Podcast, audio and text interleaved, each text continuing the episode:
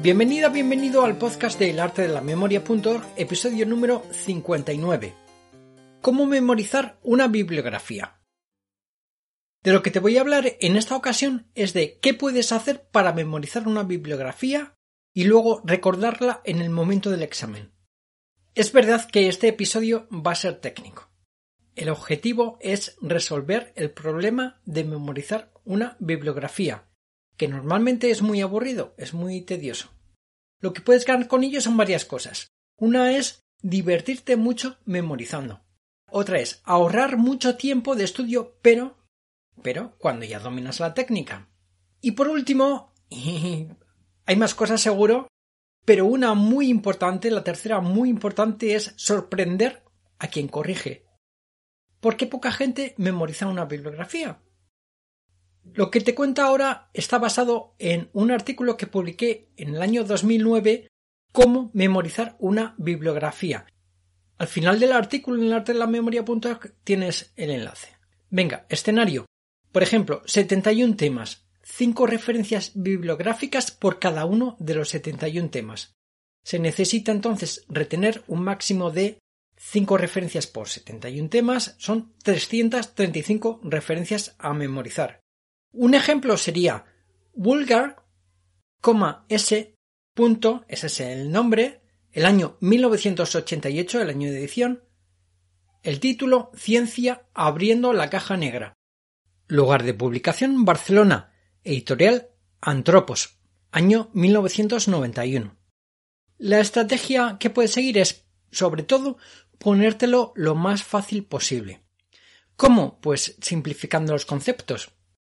Es decir, simplificando lo que vas a memorizar, estructurando o dando orden a los datos, según mejor te venga, para que memorices cuanto menos mejor. Sé que he dicho antes que es muy divertido, y lo es, pero cuanto menos datos tengas que memorizar, pues mejor. Tenemos muchas opciones, pero yo te voy a dar dos. Una, mapa mental por cada libro.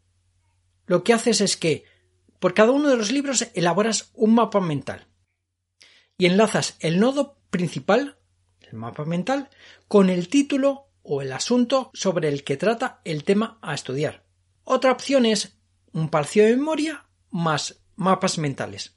Un palacio de memoria es un método para memorizar, es algo así como recuerdas una casa con todas sus habitaciones, cuarto de baño o cuartos de baño, salón, cocina, escaleras y dentro de cada habitación vas a tener objetos. Vas a tener una lámpara, una silla, una mesa, una cortina, una ventana. Entonces a cada uno de esos objetos lo que haces es que enlazas con lo que quieras memorizar. En este caso estamos hablando de libros de bibliografía, de autores, editoriales, demás. Entonces lo que puedes hacer es que por cada una de las habitaciones va a ser un área que va a englobar varios libros. Cada objeto lo enlazas con un mapa mental. Lo que puedes hacer es agrupar por áreas, áreas en las que están agrupados los libros y cada una de esas áreas puede ser una habitación. Dentro de esa habitación vas a tener diferentes objetos y cada uno de esos objetos lo enlazas con un mapa mental.